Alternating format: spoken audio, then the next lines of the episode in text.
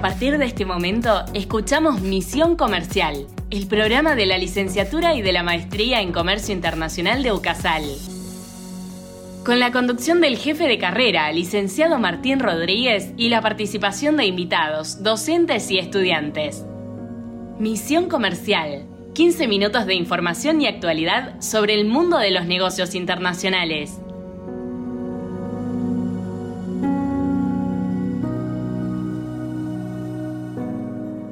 Hola, buen día. Estamos ya en el programa, en el podcast Misión Comercial número 16. ¿Cómo estás, Federico? Muy buenos días, muy bien, Martín. ¿Vos cómo estás? Muy bien. Y habíamos comenzado en el podcast anterior hablando de esto, de lo que es el laberinto de las importaciones y cómo el gobierno a través de aduanas, el Banco Central de la República Argentina, y ponen esta, este cepo y estas trabas a las importaciones, partiendo de la idea de bueno, evitar la salida de dólares, hablan mucho de la salida ilegal o de la fuga de dólares que se puede dar por ciertas maniobras a través de las importaciones y con eso ahora también van a recurrir a la justicia, me parece muy bien ello, aquellos que cometen un delito, una infracción aduanera, digamos, tienen que que estar sancionados.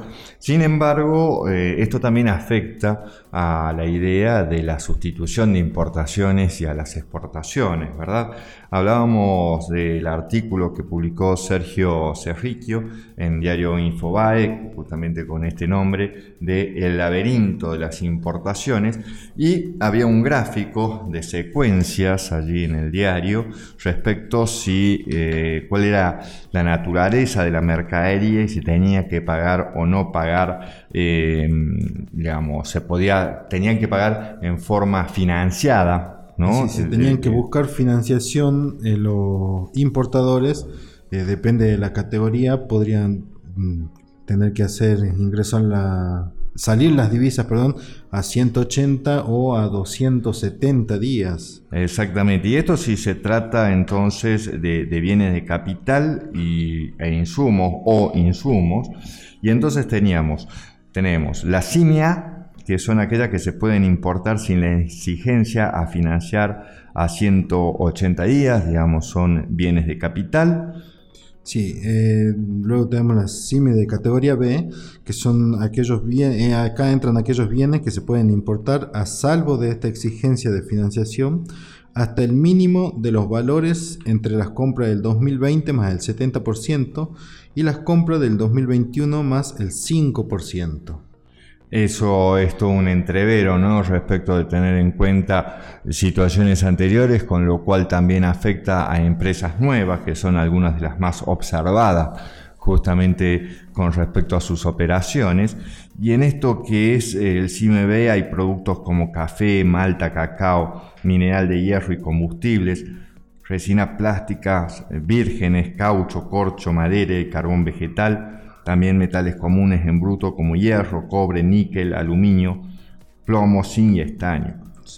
Eh, luego tenemos las CIMI de categoría C, que son las que el límite de la exigencia de financiación no es el mínimo como en la categoría B, sino es el máximo de las dos referencias, eh, es decir, de las compras del 2020 más el 70% y las compras de las 2021 más el 5%.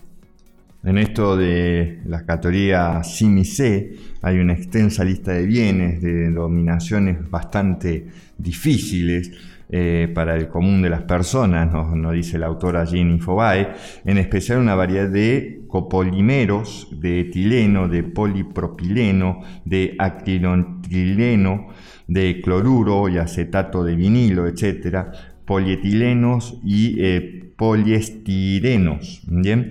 Eh, esto hace que sea muy difícil entonces su importación, lo que lleva también a que en vez de importar los insumos, algunas empresas comiencen o busquen importar los bienes terminados que se en los cuales se utilizan estos insumos, lo cual va en contra entonces de la importación, eh, de la industrialización por sustitución de importaciones. Además también, además de estas barreras de, los la FIP establece el, el coeficiente de capacidad económica financiera y esto le impone a las empresas para tener acceso al mercado único y libre de cambios, el MULC, que como vemos no es tan libre y no es único por la cantidad de dólares que se han establecido en la Argentina, el último, el dólar agro o dólar soja específicamente. Entonces, dado esta situación, tenemos una serie de eh, opciones, ¿no? Si el bien es de capital, sí, no, si el bien es de capital, entonces puede ser que eh, se pueda pagar en forma anticipada y no, digamos, en estas prórrogas de 180 o 250 días y allí entonces la mercadería debe ingresar dentro de los 90 días eh, posteriores al pago. Si no se trata de un bien en particular de capital y estamos hablando de un insumo productivo, esto puede ser que se pague al ingreso y si no lo es, mejor dicho, pero si lo es, el pago entonces debe ser inferior al promedio mensual de los últimos 12 meses.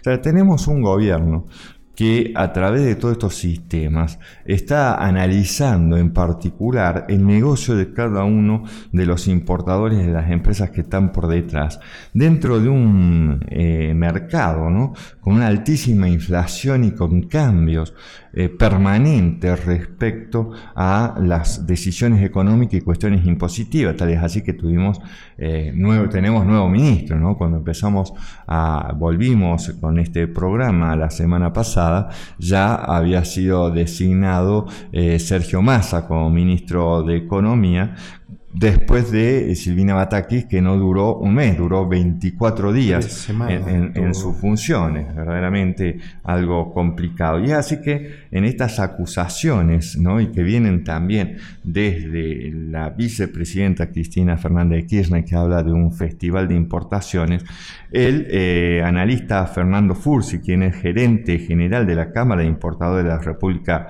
Argentina, eh, manifestó en el diario La Nación que no hay un festival de importaciones, sino la recuperación de un país que estuvo parado en 2020. Y por cada punto del PBI que crece el país, crecen también el 3% de las importaciones. Según datos de esta Cámara, el 86% de lo que se importa va a la producción.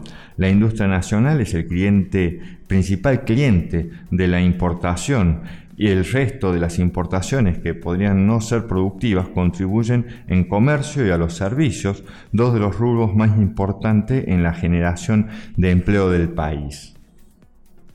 Bien, eh, sí, eh, que estaba por comentar Martín que en, el caso de que eh, los importadores logren superar todas estas barreras de de la CIMI, de la capacidad financiera, todo eso, eh, eh, van a poder importar, y, pero corriendo altos riesgos tanto él como su proveedor, porque eh, tienen que tener en cuenta la poca estabilidad política que hay en Argentina, no saben si las reglas van a ser las mismas ahora o cuando o cuando logren ingresar la mercadería.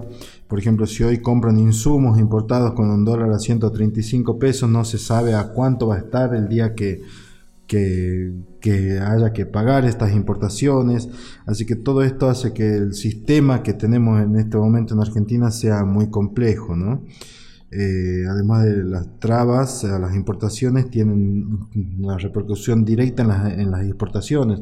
Como bien vos dijiste recién, más del 85% de, la, de las importaciones van a los insumos que estos insumos y repuestos se utilizan para la fabricación de bienes terminados y van para las exportaciones y para la producción también agrícola para poder cosechar y poder exportar lo que lo que mejor sabe hacer Argentina, que son las exportaciones agrarias, ¿no? Bien, y a este festival de importaciones también se acusó de un festival de medidas cautelares, ¿no? Que Andrés Lernen, también del diario Ámbito, toma el partido de esta denuncia del del Festival de Importaciones y escribe sobre la fiscalización masiva que va a realizar la aduana sobre importadores. Eh, digo, denuncia porque él también toma esta cuestión y dice, estas empresas hacen, ¿no? esto lo tiene que determinar la justicia finalmente. Yo creo, toma allí una posición Lerner anticipado a esto. Y es que muchos de esos importadores, muchos, acudieron a la justicia a fin de lograr un aval judicial que a través de esto se le obligase a la aduana y al Banco Central el proveerle de los dólares para realizar sus importaciones y al dólar, digamos, oficial. Más de 500 empresas de las eh, más de 1.900, de 10.500 cautelares, más de 10.500 cautelares, en los que, han dado. 18 meses lo que representan alrededor de 1.800 millones de dólares que se fueron del país eh, a través de estas medidas. Bueno, en esto, esto también es hablar de que se fueron, siempre yo, eh, cómo se utilizan los términos, o sea, fueron 10.500 cautelares para poder hacer un pago de 1.800 millones de dólares de importaciones. Claro. No se fueron, o sea, vino mercadería. Esta cuestión de se fugaron los dólares y no, para hubo importaciones por 1.800 millones que debieron hacerse a través de 10.500 cautelares para poder seguir trabajando. O sea, partamos de lo que sería lo legal. 10.500 mm, cautelares, no fueron 10.500 empresas, eh, pero alrededor de miles, 720 empresas 720 que empresas que pidieron cautelares para poder realizar las importaciones, del 85% de las cuales en general van, a la producción y a las exportaciones. ¿bien?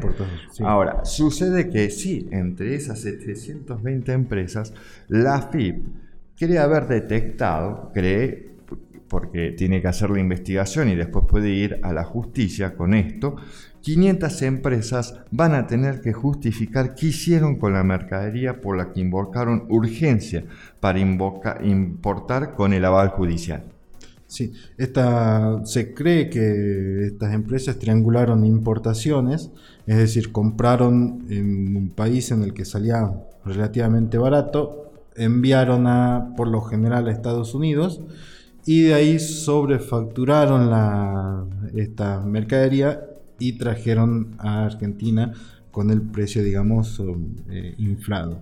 Entonces aquí lo, que, sería, lo que se busca detectar es que hay un valor, digamos, por encima de la factura del valor real de la mercadería, es decir, una sobrefacturación que llevaría así a la fuga de dólares. Es decir, estoy pagando un bien que en realidad me ha costado 10 y lo estoy pagando a 200. Yo podría hacer una factura trucha al respecto o decirle al exportador que me sobrefacture y hago una cuestión directa, pero para evitar controles lo que hago es a esa mercadería se le envía a otro país, entonces surge otra factura donde el valor está mucho más alto y viene la Argentina.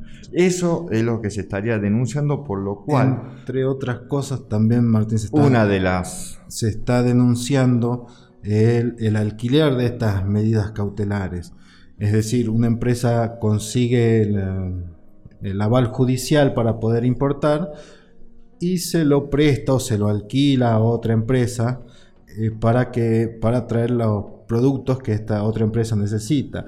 Esto se hace mediante la empresa que no tiene la medida cautelar, le otorga un permiso para comercializar, para importar o exportar sus, sus bienes en Argentina por, por un mes, dos meses, hasta que logre que los productos estos ingresen al país y eh, ingresan bajo la medida cautelar de la otra empresa, ¿no? de la empresa que sí tiene el aval judicial para poder hacerlo. Bien, y también aquí lo que dice Andrés Lernen en Diario Ámbito es que para eludir los controles recurren al mecanismo que el diario Ámbito bautizó como el rulo judicial, es decir, los importadores van a la justicia y recurren a múltiples sorteos hasta que la demanda llega a tribunales amigos. Aquí en realidad, eh, amigos entre comillas, no, no solamente eh, Lernen y el diario Ámbito, porque justamente dice como lo bautizó Ámbito, no solamente apoya la denuncia de la investigación que está realizando la aduana,